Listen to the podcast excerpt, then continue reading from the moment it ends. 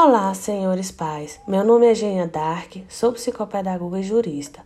Venho falar com vocês sobre um tema complexo, difícil de ser falado, porém de suma importância.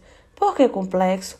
Porque envolve falar do corpo das nossas crianças e elas não têm uma boa compreensão da relação do seu corpo com o mundo interno e o mundo externo. A psicomotricidade é a ciência que tem por objeto essa compreensão e vamos usá-la como conhecimento científico para nos ajudar e ajudar você, papai e mamãe, nessa função de ensinar suas crianças que o corpinho delas é um castelo e precisa ser protegido e respeitado, que esse castelo é inviolável, intocável e pertence a ela, mesmo sob a proteção do papai e da mamãe. Importante porque os pais e avós são responsáveis e legais e normalmente são aqueles em que as crianças mais confiam, respeitam e entendem.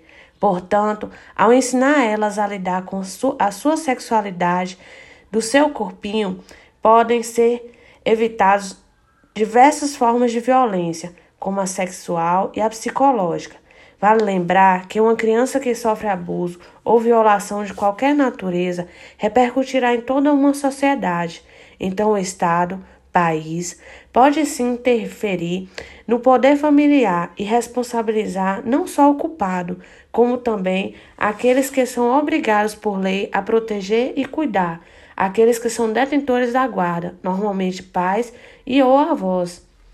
Cuidando das nossas crianças, estaremos fazendo um futuro melhor.